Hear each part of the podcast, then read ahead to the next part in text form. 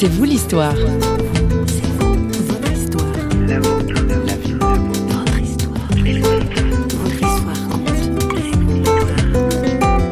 Est-ce que vous croyez que le Christ, flagellé, donc couvert de sang, couvert de crachats, est-ce que quelqu'un va poser la question de la dignité du Christ en croix? Eh ben, on, on, a la même dignité que lui. On a la dignité d'être des enfants de Dieu quand on meurt, jusqu'à ce qu'on soit mort. Et le seul qui peut perdre sa dignité, c'est celui qui maltraiterait ce mourant. Bonjour et bienvenue dans C'est vous l'histoire. Notre invitée est originaire du sud de la France, journaliste, écrivain, enseignante. Jacqueline Dauxois a tout quitté le temps d'accompagner son mari mourant d'un cancer de la gorge. Elle nous propose un regard, son compromis sur la fin de vie et la personne mourante, un regard qui n'a pas été compris par certains membres du corps médical. Jacqueline Dauxois est interrogée par notre journaliste François Sergi qui n'a pas manqué bien sûr de lire son ouvrage Daniel, encore un jour, paru aux éditions Salvatore. Nous étions à un endroit sur la côte d'Azur qui est particulièrement corrompu. Quelques années après, avec l'expérience de la mort de ma mère, j'ai eu une expérience tout à fait différente. Là, le problème était que Daniel perdait sa voix, et donc j'étais sa voix vis-à-vis du corps médical. Et ce que nous voulions, ni acharnement, ni euthanasie. Et c'était exactement ce que nous voulions étant donné que Daniel savait depuis six ans auparavant ce qu'il avait et ce dont il allait mourir. Il avait 27 ans de plus que moi. Donc c'était un homme âgé. C'est un homme qui est mort à 80 ans passés largement. Et ce que nous voulions pour lui était forcément différent de ce que nous aurions voulu s'il avait eu 50 ans. À 50 ans, on vous annonce un cancer de la gorge, vous vous faites opérer. En plus, il était cardiaque. Mais là, si vous voulez me faire dire des choses horribles, je vais vous dire ce que j'ai découvert un jour. Vous voulez que je le dise ou pas? Non, mais on trouve des choses horribles dans votre livre à propos des médecins. Vous, oui, vous dites mais la attendez, mort, la mort c'est leur fonds de commerce, enfin plein de choses pas très je, gentilles. Je le regard. dis de certains médecins, Oui. et j'ai bien précisé dans le livre, il s'agit de certains médecins. Voilà, on ne Là, généralise pas. On a eu un médecin qui a proposé une biopsie pour la troisième fois, ça fait trois fois qu'il l'a refusé, et qui immédiatement a dit ça fera tant en dessous de table. Donc j'ai compris que c'était leur fonds de commerce. Il était à 40 jours de sa mort. Et quand il nous a balancé dans la figure Monsieur, je vais vous guérir, moi j'ai senti que le, le sol se dérobait sous mes pieds. Personne ne lui avait jamais demandé de nous guérir. Ça doit être difficile pour un médecin de reconnaître qu'il ne peut plus rien pour quelqu'un alors que pourquoi, sa vie, monsieur son métier, sa passion, c'est de donner la vie, de soigner, de guérir. Et pourquoi c'est difficile de reconnaître que l'homme doit mourir et que lui, il est là pour nous guérir quand il le peut et quand il ne le peut plus, il est là pour nous aider à bien mourir? C'est tout. C'est le minimum d'humilité. Qu'est-ce que c'est ce médecin? Il se prend pour Dieu le Père? On est en plein dans l'Éden. Euh, vous serez comme des dieux. Mais moi, je l'adore pas du tout. C'est-à-dire, je vais vous guérir, donc je suis un dieu, je suis comme un dieu. Vous n'avez qu'à m'adorer moi, c'est plus besoin d'avoir Dieu puisque moi je vous guéris. Eh bien, il nous guérissait pas. Il n'a pas guéri Daniel et c'était impossible de le guérir. Un enfant de 4 ans l'aurait compris. Et j'ai rencontré et je précise bien, hein, j'ai des médecins que j'aime beaucoup autour de moi, j'ai des médecins que j'admire énormément, mais j'ai rencontré aussi, au moment où Daniel mourait, des médecins dont le mourant était le fonds de commerce.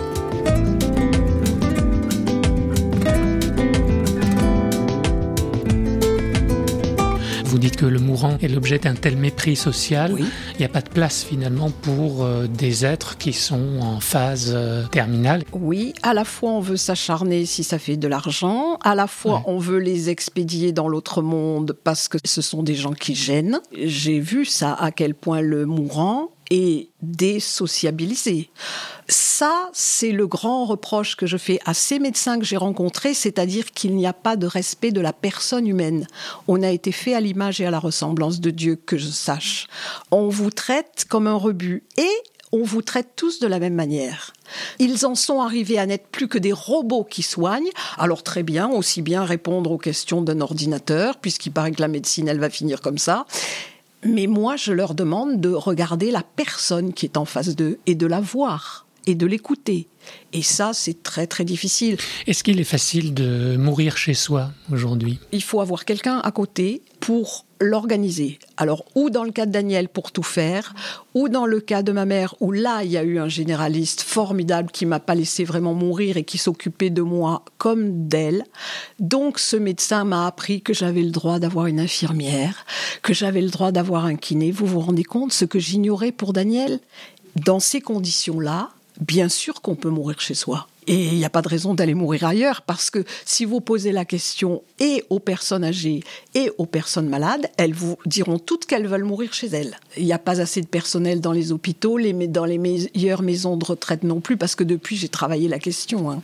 Depuis j'ai fait de la bioéthique médicale, j'ai passé des diplômes, je travaille dans un CPP parce que toutes ces questions sont horriblement tracassantes. Et donc vous êtes confronté à la question de l'euthanasie et de la fin de vie. Oui. Et à la question de la dignité Qu'est-ce qui fait la dignité Ah, ça, ça me passionne. Une mort digne, qu'est-ce que c'est Oui, une mort digne. Comment une mort peut-elle n'être pas digne?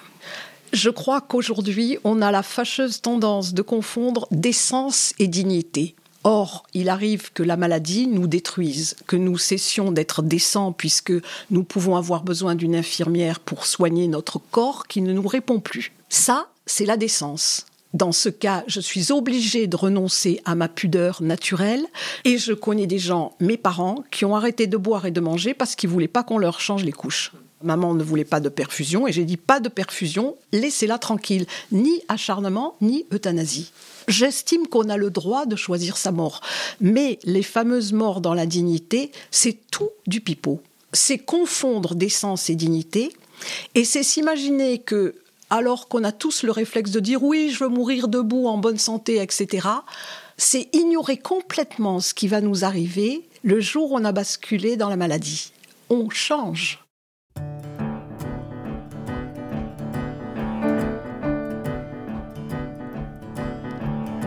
L'homme fort tatoué sur les bras, l'homme faible à son dernier repas L'homme seul au pied de la croix cherche la dignité. L'homme sage sur le brin de paille. L'homme jeune entre deux batailles. L'homme pauvre sur le vitrail cherche la dignité. Quelqu'un est mort, comment On ne peut pas dire, mais la dignité a été la première à fuir. J'ai parcouru la ville traversé les cités, couru tant que j'ai pu courir. J'ai cherché en moi, j'ai cherché autour. J'ai cherché la nuit et le jour. J'ai demandé aux flics à chaque carrefour, avez-vous vu la dignité?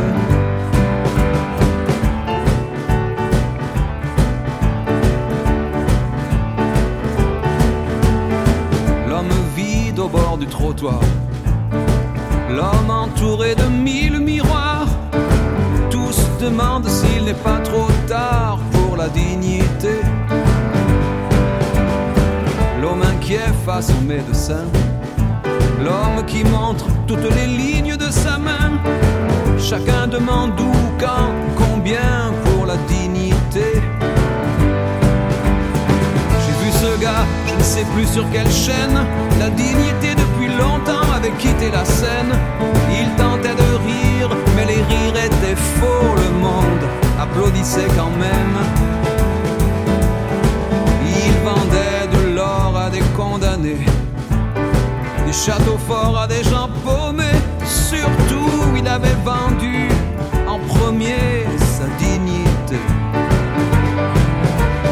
C'est de sa propre expérience dont se nourrit la réflexion de Jacqueline d'Auxois. On l'entend sur sa définition de la dignité humaine. Pour moi, toute agonie, c'est se clouer sur la croix avec le Christ. Est-ce que vous croyez que le Christ, flagellé, vous savez que ces flagellations, on en mourait, donc couvert de sang, couvert de crachats, est-ce que quelqu'un va poser la question de la dignité du Christ en croix? Eh ben, on, a la même dignité que lui. On a la dignité d'être des enfants de Dieu quand on meurt, jusqu'à ce qu'on soit mort.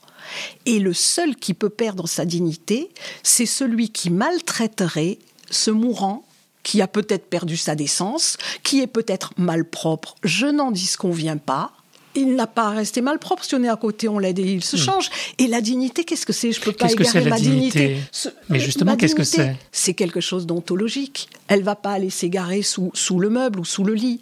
La dignité, je suis née avec. J'ai ma dignité parce Tant que je suis humain. Parce que je suis enfant de Dieu. Hmm je peux pas perdre ma dignité. C'est Dieu qui me l'a donné. Dieu mhm. m'a fait enfant de Dieu. Où, diable, un enfant de Dieu peut-il perdre sa dignité? Alors, on peut poser la question du bourreau. Et là, je remets la question dans les mains de Dieu. Le Christ en croix a dit Pardonne-leur parce qu'ils ne savent pas ce qu'ils font. Et on peut peut-être ajouter Pardonne-leur parce qu'ils ne savent pas ce qu'ils sont. Parce que le bourreau, peut-être, s'il arrivait à se mettre dans la tête qu'il est lui aussi enfant de Dieu, peut-être il perdrait pas sa dignité. Moi, je suis convaincu que c'est le bourreau qui perd sa dignité, c'est pas la victime. Et c'est pas le mourant qui perd sa dignité, c'est celui qui pose sur lui un regard indigne. Est-ce que vous avez pardonné aux médecins, aux personnes euh, qui vous ont pas compris, qui ont fait des choses qu'elles n'auraient pas dû faire, euh, à ce corps médical pour lequel vous avez beaucoup de critiques ça, c'est la plus belle question que vous m'ayez posée. Je pense que j'y suis arrivée à leur pardonner à chacun de ces trois-là. Oui, je pense y être arrivée. De toute façon, je n'ai jamais eu de haine contre eux. Je n'ai jamais eu, j'ai eu de la colère. Pas pour moi, pour Daniel. Je n'ai jamais eu de haine, je n'ai jamais eu de détestation. J'étais trop fatiguée pour m'expliquer avec eux. Et j'avais trop peu de temps qui me restait avec Daniel pour le gaspiller à discutailler, ce que maintenant je ferais volontiers. Et puis, ils me sont partis du cœur. Ils n'y étaient pas, mais ils me sont tombés. Vous voyez, je, ne pense mm. pas à eux. Tout ce qu'on peut faire, c'est prier pour que les médecins qui s'égarent loin de ce qu'est la vraie médecine, qui, consiste quand même à nous aider à vivre et à mourir, pas à nous faire croire qu'on est immortel. Oui, la médecine de la personne, comme la médecine parlait le docteur Paul Tournier. Mm. Voilà, et arriver à regarder la personne en face de vous. Et si vous, vous êtes digne, vous allez vous apercevoir que vous avez en face de vous une personne humaine à part entière, même si, y compris dans sa tête, elle est diminuée.